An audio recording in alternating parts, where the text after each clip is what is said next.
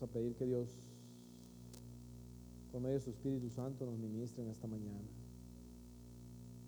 Bendito Dios, tú sabes mi corazón, Señor, y vengo ante ti, Padre, con temor y temblor.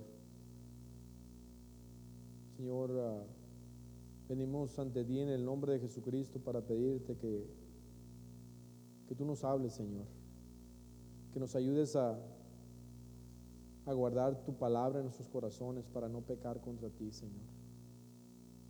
Que muchas veces somos olvidadizos. Perdona, Padre, nuestras fallas y queremos que tu nombre sea glorificado, Señor, a través de nuestras vidas. Tu nombre sea exaltado.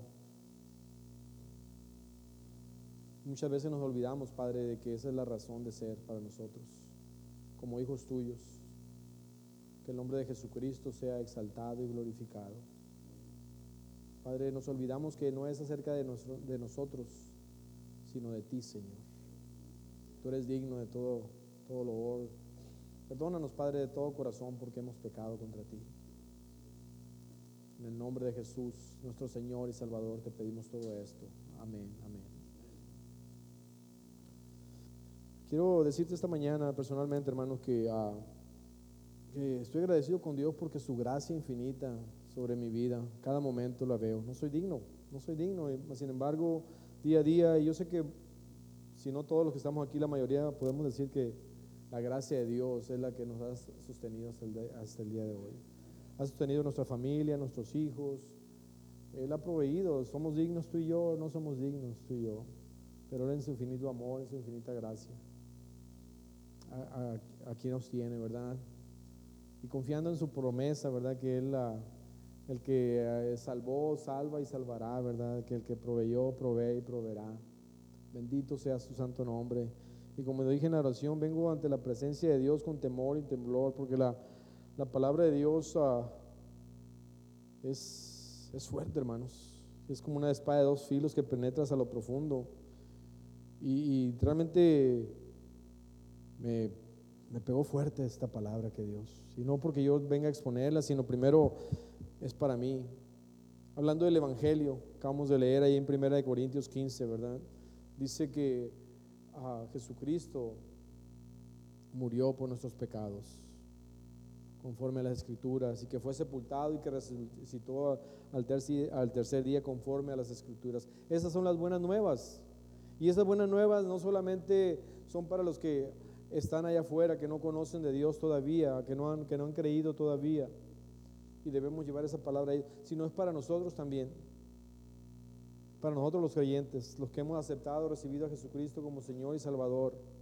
Que siempre tenemos que recordar el Evangelio, que, que Jesucristo murió por nuestros pecados conforme a lo profetizado, ¿verdad? Y que fue sepultado y que resucitó al tercer día conforme a lo profetizado, a lo que se había dicho de antemano. Ahora, el Evangelio, y esto es lo que Dios me dio, hermanos, el Evangelio no es, de no es acerca de nosotros, hermanos, no acerca de ti, de mí. Y en estos días, muchas veces en, muchas iglesias de esto se trata, hermanos, se predica acerca de nosotros, lo que nosotros queremos, lo que nosotros ah, necesitamos, lo que nosotros deseamos, nos, nos interesa, nuestros placeres. Y no, el Evangelio no es acerca de nosotros, hermanos. El Evangelio es acerca de Jesucristo solamente de Jesucristo. ¿Quién ocupa el trono de gloria, el trono de poder? Es Jesucristo nuestro Señor y Salvador. Muchas veces nos olvida eso. Muchas, muchas veces nuestras vidas giran alrededor de nosotros mismos, hermanos, en lugar, de que nuestras vidas giren alrededor de Dios. Ponte pensar en estos días que pasaron. ¿Dónde estuvo tu corazón y tu mente? ¿Dónde estuvieron tus acciones? ¿En qué dedicaste tu tiempo? Quiero recordarte una vez más que Él es digno de todo loor, de toda gloria, de toda alabanza. Solo Él, hermanos. Porque el ser, el, el ser humano, el egoísmo, egocentrismo del ser humano piensa lo que yo quiero, lo que yo deseo. Y ciertamente nos atraen muchas cosas del mundo, ¿verdad? Muchas tentaciones, nos atraen los deseos de la carne y muchas veces como creyentes, como hijos de Dios, para eso estamos viviendo, hermanos. cuando el centro, el núcleo del Evangelio es Jesucristo. Y que su nombre debe ser exaltado y glorificado a través de nuestras vidas. Una vez más te pregunto, ¿qué hiciste esta semana? ¿Qué hiciste con ese tiempo que Dios ha... ¿Qué hicimos con ese tiempo que Dios nos dio y nos prestó? ¿Fue el nombre de Jesucristo exaltado y glorificado? O tal vez estuvimos ocupados dedicando el tiempo, gastando el tiempo en nuestra comodidad, en nuestros placeres, en nuestra seguridad. Porque muchos de nosotros hemos desarrollado ese estilo de vida, hermanos. Que todo lo que sea para nosotros. Y muchas veces tenemos a Dios, hermanos, como ese, ese genio en la lámpara, ¿verdad? ¿Recuerdan la historia de la lámpara de, Aladino? Que nomás le, le sobaba para, hey Señor, necesito esto. Y muchas veces estamos pidiendo para que Dios cumpla nuestras necesidades. Y estamos pidiendo y estamos pidiendo y estamos pidiendo y llegamos con la agua al cuello y, Dios esto y Dios dame esto. Y, y, realmente no se trata de eso, hermano. Se trata de glorificar y exaltar, alabar el nombre de Jesucristo. La palabra de Dios dice que primero busquemos el reino de Dios y su justicia y todo lo demás os será añadido. Mateo 22, voy a leer algunos pasajes bíblicos, hermanos. Mateo 22, 37, y voy a ir un poquito, un poquito rápido con esto, para que nos demos cuenta, hermanos, que el Evangelio no es acerca de nosotros, hermanos, es acerca de Jesucristo. 22, 37 de Mateo. Una vez más le repito, 22, 37 de Mateo, dice así la palabra de Dios. Jesús les dijo, les dijo, amarás al Señor tu Dios con todo tu corazón, con toda tu alma y con toda tu mente. Este es el primero y grande mandamiento. Jesús le dijo, amarás al Señor tu Dios con todo tu corazón. Pero sabes que muchas veces estamos amándonos más a nosotros mismos que a Dios. Muchas veces estamos más amando ah, los bienes materiales, hermanos. Nuestra familia más que a Dios. Nos olvidamos de lo que enseña la palabra de Dios. Apocalipsis capítulo 5, versículo 12 al 14, el último libro, la última carta de la Biblia. Apocalipsis capítulo 5.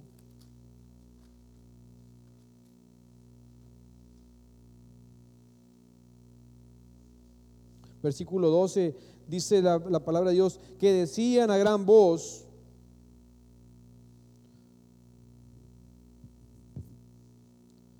Dice, el cordero que fue inmolado es digno de tomar el poder, las riquezas, la sabiduría, la fortaleza, la honra, la gloria y la alabanza. ¿Quién es digno de todo esto? Y solo Él es digno de todo esto, nuestro Señor y Salvador Jesucristo. No es acerca de nosotros, hermanos. No es acerca de una iglesia, no es acerca de nosotros como congregación o de Ah, nosotros individualmente, es acerca de Jesucristo. No hemos sido rescatados de nuestra manera de vivir, vana de vivir, para que nosotros tomemos el trono en nuestras vidas, sino el trono lo debe tener Jesucristo, nuestro Señor y Salvador. Quiero que pienses, ¿dónde estás tú? Porque yo estuve reflexionando sobre esto y digo, wow, qué corto me quedo. Filipenses capítulo 2. Y yo sé que esta palabra, hermanos, a más de alguno nos va a incomodar. Yo estoy incómodo, hermano, pero ¿sabes qué? Quiero, quiero verme en ese espejo. ¿eh? Quiero verme en la santa palabra y decir, ¿sabes qué, Señor? No quitarme luego, luego para no ver qué cosas hay en mi vida que, que no glorifican a Dios, que no exaltan su nombre. dije, eh, perdón, Filipenses capítulo 5. Perdón, perdón, Filipenses capítulo 2, gracias, brother. Qué bueno que me dicen no hay. me dicen no hay. Filipenses capítulo 2, versículo del 5 al 11, dice así la palabra de Dios. Haya pues en vosotros este sentir que hubo también en Cristo Jesús, el cual, siendo en forma de Dios, no estimó el ser igual a Dios como cosa a que aferrarse, sino que se despojó a sí mismo, tomando forma de siervo, hecho semejante a los hombres, y estando en la condición de hombre, se humilló a sí mismo, haciéndose obediente hasta la muerte y muerte de cruz. Por lo cual Dios también le exaltó hasta lo sumo y le dio un nombre que es sobre todo nombre, para que en el nombre de Jesús se doble toda rodilla de los que están en los cielos y en la tierra y debajo de la tierra, y toda lengua confiese que Jesucristo es el Señor para gloria de Dios Padre. Aleluya, gloria a Dios. No, el Evangelio no es acerca de nosotros, hermanos, es acerca de Jesucristo. Y qué fácil es para ti para, y para mí olvidarnos de eso. Las obligaciones, las carreras de la vida, las prisas, el corazón de uno, hermanos. Uno tiene a, a vanagloriarse, a dejar el orgullo, la, vanidad entrar en nuestros corazones. Eh, no se trata de ti, de mí. Tú y yo estamos para humillarnos delante de Dios momento a momento. Lo que tú y yo tenemos no es nuestro, es por la gracia de Dios que lo hemos recibido, hermanos. Y venimos en humildad y decimos, gracias Señor, gracias Señor. Porque ¿dónde estabas? ¿A punto del suicidio? ¿Destruyendo tu vida en las drogas? Tal vez no haciendo nada de eso, pero sin esperanza, sin dirección, sin sentido, camino al infierno. Y Dios, en su infinita gracia y misericordia, nos rescató de esa vida de destrucción, vida de, de, condenación, hermanos. Y es por eso que debemos tú y yo con, tener siempre y mantener la perspectiva correcta. Y este es un buen punto que estamos ahorita, hermanos, para decir, Señor, aquí estoy, Señor, perdóname. Para enderezar lo que se ha desviado, para limpiar, purificar nuestros corazones.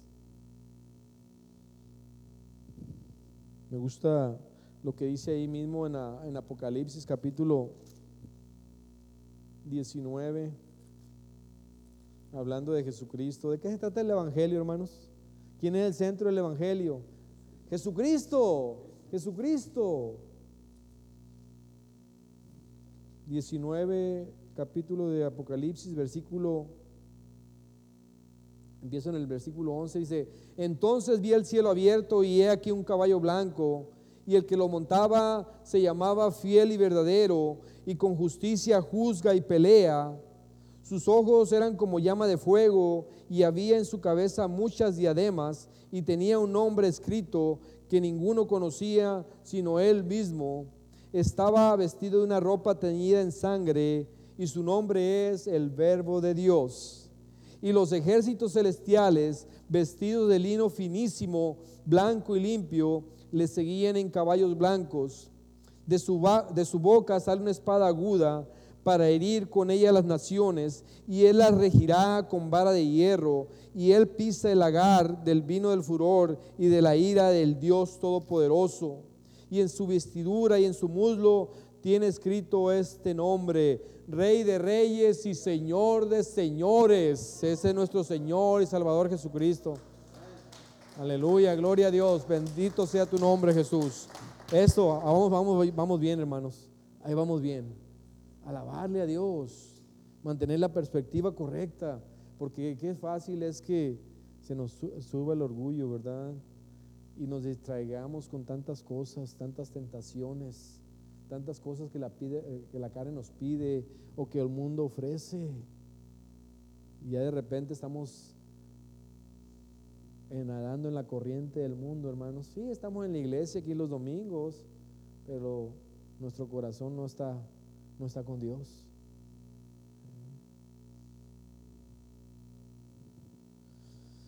Dios nos salvó para vivir una vida, de, no nos ha llamado, perdón, no nos salvó para vivir una vida de placer, de comodidad, de seguridad. Nos volvamos a la iglesia primitiva. ¿Cuál es el precio que tuvieron que pagar los que creían en Él? Los que creyeron en Él. Su vida misma. Ellos no hablaban de influencia, de posición, de educación. Ellos, uh, su mente y su corazón y su uh, boca estaba en declarar que Jesucristo es Rey de Reyes y Señor de Señores, que Jesucristo era, es el Mesías.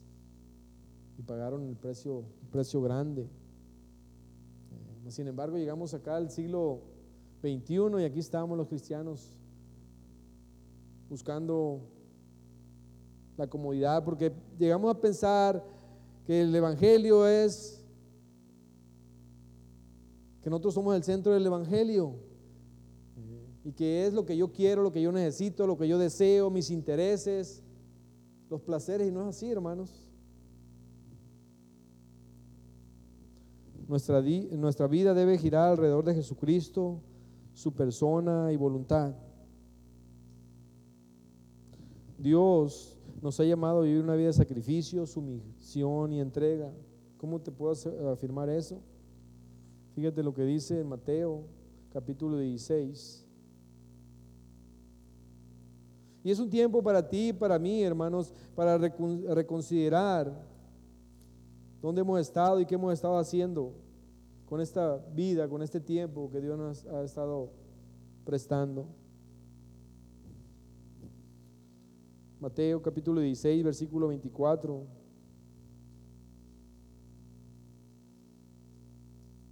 Entonces Jesús dijo a sus discípulos, si alguno quiere venir en pos de mí, disfrute la vida, viva la de prosperidad y de plenitud. No, no es lo que dice la palabra de Dios, hermanos. Dice la palabra de Dios, niéguese a sí mismo y tome su cruz y sígame. Niéguese a sí mismo. Palabras directas. ¿Por qué? Porque el egoísmo es una de las cosas que nos hunde principalmente. El pensar en mí, como dicen en inglés, me, myself and I, ah, algo así. Yo, yo y yo. Tome su cruz, tome su cruz. Muchas veces andamos, ah, andamos predicando un evangelio que no es, oh, acepta a Cristo y puedes vivir la vida como quieras y Dios te va a bendecir, como si Él tuviera la obligación de hacerlo. Lo que dice Jesucristo dice, tome su cruz. ¿Qué es la cruz, hermanos? ¿Te acuerdas? Ese tiempo que pasó Jesucristo cuando cargaron la cruz, que tuvo que ir hasta, hasta el monte Calvario, ¿verdad? Los azotes, las burlas, las humillaciones, las cachetadas, todo lo que pasó. La cruz es, es aflicciones, pruebas. La, la cruz hermanos, también es la, santificación, porque el ser santificado duele, hermanos.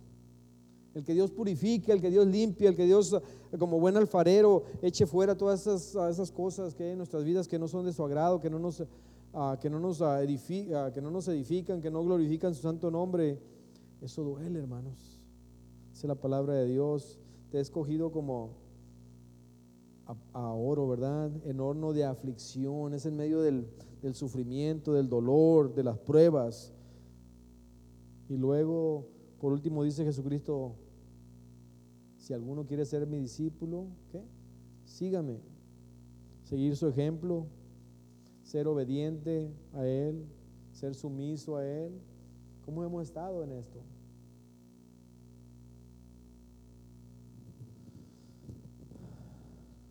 Muchos decimos creer en Dios y ser cristianos y estamos aquí en la iglesia.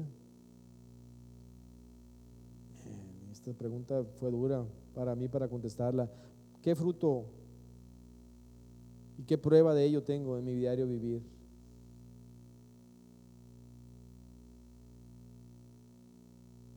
La palabra de Dios dice que Mateo 7:21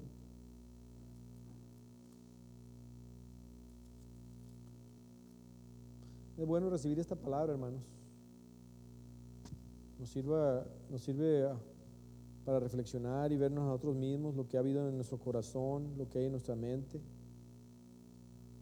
Porque ciertamente muchas personas están siendo engañadas, están engañándose a sí mismos, hermanos. Y no, que no queremos llegar a ese punto como dice ahí en Mateo capítulo 7, versículo 21. No todo el que me dice, y este es nuestro Señor Jesucristo hablando, no todo el que me dice Señor, Señor, entrará en el reino de los cielos, sino el que hace la voluntad de mi Padre que está en los cielos. Yo me puse a pensar en muchos que aquí en nuestra iglesia tal vez no vengan por la comodidad. Han tomado otras prioridades en su vida, tal vez el trabajo, qué sé yo. Eh, tal vez algunos están tomando sus precauciones y tienen razones válidas para no estar aquí.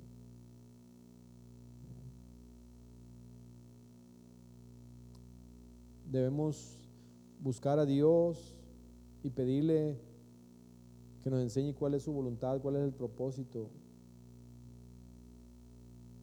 para mi vida, para tu vida. Esto está fuerte, hermanos.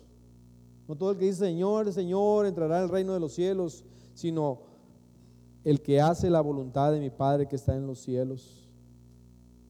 ¿Cuál es el fruto y la prueba en nuestras vidas de que pertenecemos a Él?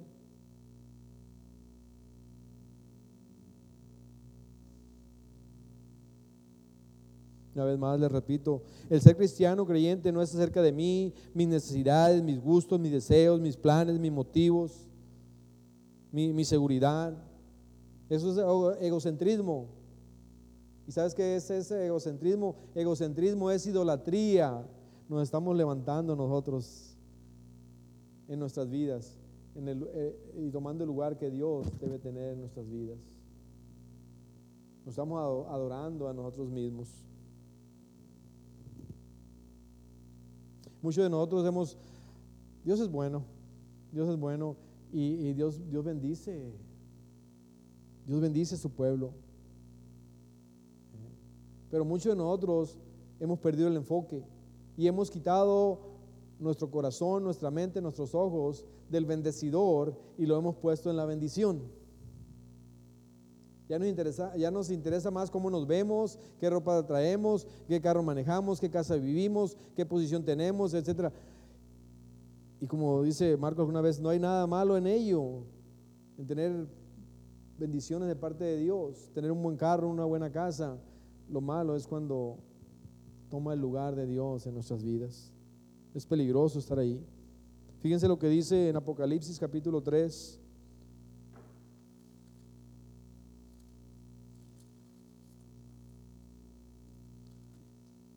Ministranos, Espíritu Santo. Háblanos esta mañana, Señor. Perdónanos.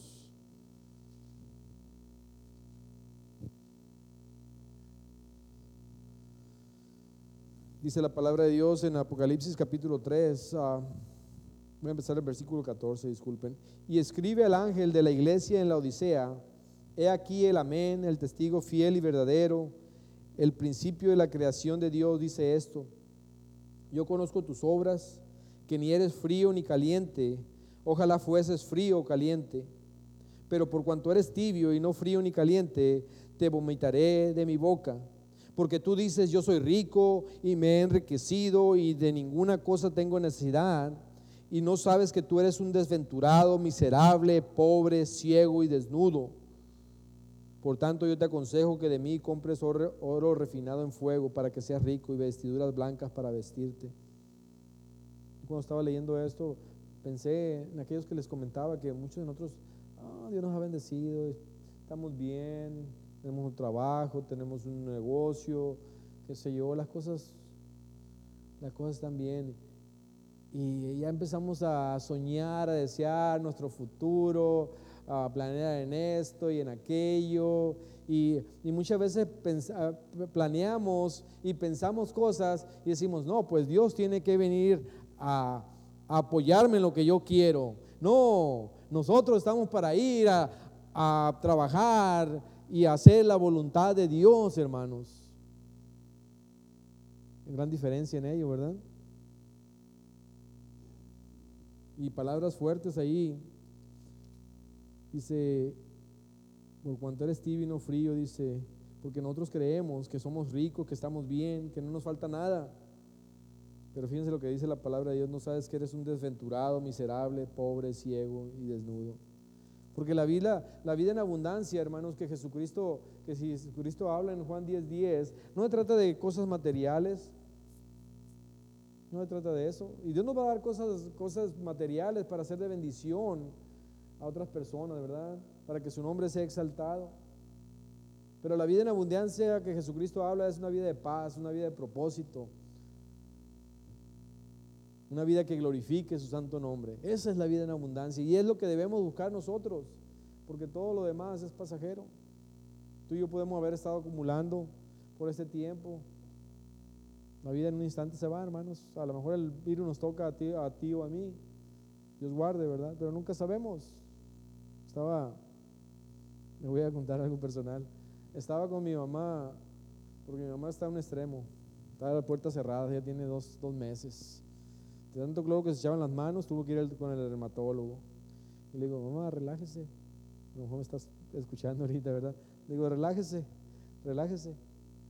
No, pues, uh, comentando yo con Karina, bueno, si no va a ser el, va a ser el virus el que va a matar a mi mamá, va a ser la, la preocupación. Eh, y ya por último, se cayó hace como unas dos semanas. Andaba regando unas escalinatas, andaba regalando unas plantas y pum. Y le digo, mamá, pues ni el virus ni la preocupación, pero ya merito la escalera te llevaba, le digo, ya la caída ya merito te llevaba.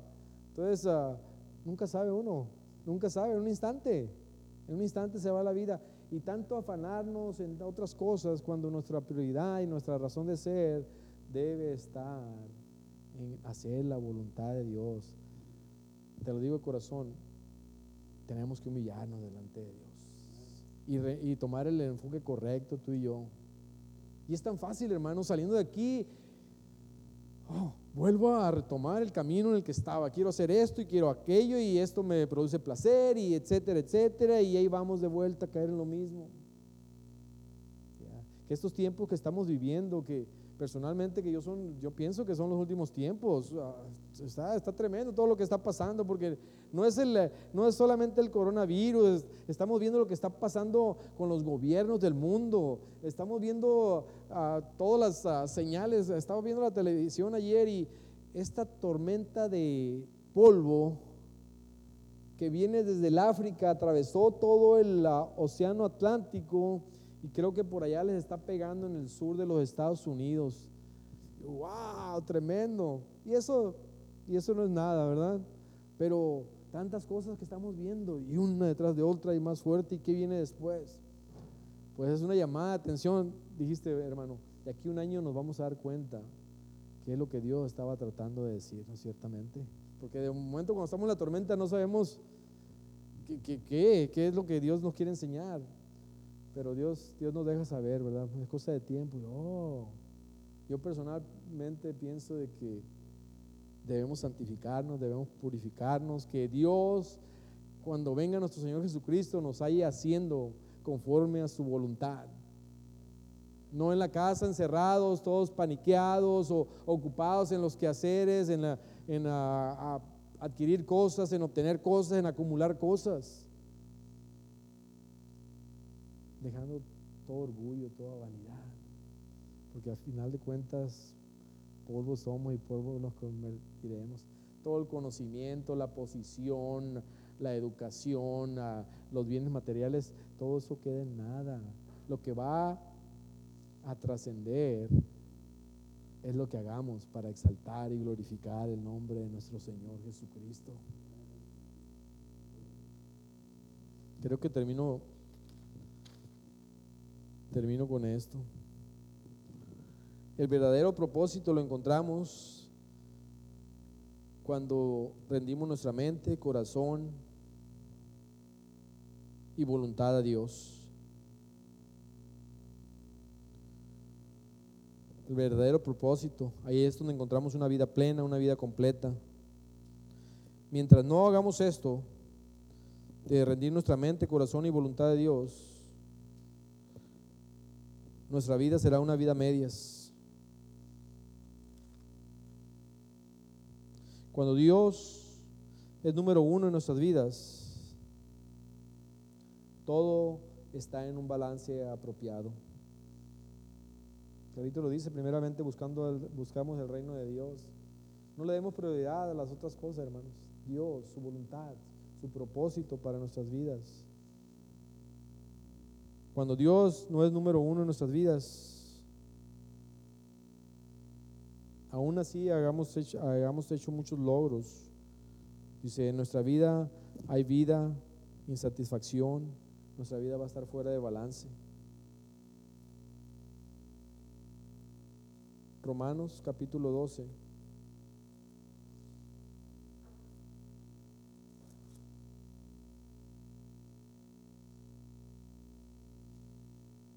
Me gusta cómo habla el apóstol Pablo aquí, porque tenía el corazón en la mano, ¿verdad? Él tenía una carga, ¿verdad? Él amaba al pueblo de Dios, a la iglesia de Dios. Y fíjense lo que, lo que dice aquí. Dice, así que hermanos, os ruego por las misericordias de Dios que presentéis vuestros cuerpos, mente, corazón, voluntad, en sacrificio vivo, santo, agradable a Dios, que es vuestro culto racional. No os conforméis a este siglo, sino transformaos por medio de la renovación de vuestro entendimiento, para que comprobéis cuál sea la buena voluntad de Dios, agradable y perfecta. Me encanta lo que dice ahí. Dice, sino transformaos por medio de la renovación de vuestro entendimiento, para que comprobéis cuál sea la buena voluntad de Dios, agradable y perfecta. ¿Cuál es la voluntad? ¿Cuál es el propósito de Dios para tu vida? Para ti y para mí no es que andemos en los negocios de la vida, ¿verdad? En los negocios del mundo. Para ti y para mí es que estemos en los negocios de nuestro Padre Celestial. Vamos a orar, hermanos. Si gustan ponerse de pie, por favor.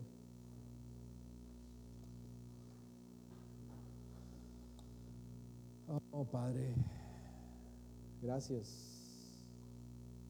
Gracias por tu palabra. Señor, lo necesitamos. Tú eres un Padre amoroso, Padre que llama la atención a sus hijos. Y tú conoces nuestros corazones, Padre. No podemos esconderlo, no podemos engañarnos a nosotros mismos porque ciertamente nuestro corazón, nuestra mente se desvía, Señor. Pero tú eres fiel.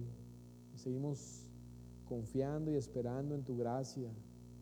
Señor, ah, que en medio de las tormentas, de las tribulaciones, de todo lo que, de todo lo que hay en este momento y lo que vendrá, Señor, que nosotros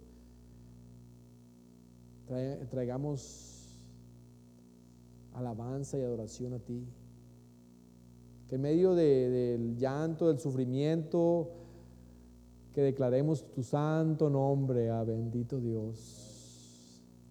Señor, ciertamente yo sé que tú vas a fortalecer, tú vas a proveer, tú vas a proteger, bendito Dios. Esa es tu promesa, Señor, y tú eres fiel y tú la cumples al pie de la letra. Mientras tanto, yo quiero adorarte, quiero bendecirte. Nosotros queremos adorarte, queremos bendecirte, Señor. Ayúdanos a mantener el enfoque correcto, puesta nuestra mirada en las cosas de arriba, puesta nuestra mirada en ti, Señor. Gracias, gracias, Padre. Bendice tu pueblo, Señor. Bendice esta iglesia. Bendice mis hermanos y mis hermanas que nos escuchan en diferentes partes, Padre, en diferentes ciudades, en diferentes ah, países. Bendice, fortalece. Gracias, Señor. Ministranos con tu Santo Espíritu. Gracias, bendito Dios. Te alabamos y te bendecimos y queremos cantarte alabanzas, Señor. Queremos decirte que tú eres grande y poderoso, que tú eres Rey de reyes y Señor de señores que ciertamente toda rodilla se doblará y toda lengua confesará que tú eres Señor. Aleluya, gloria a ti, Padre, gloria a ti, bendito Jesús.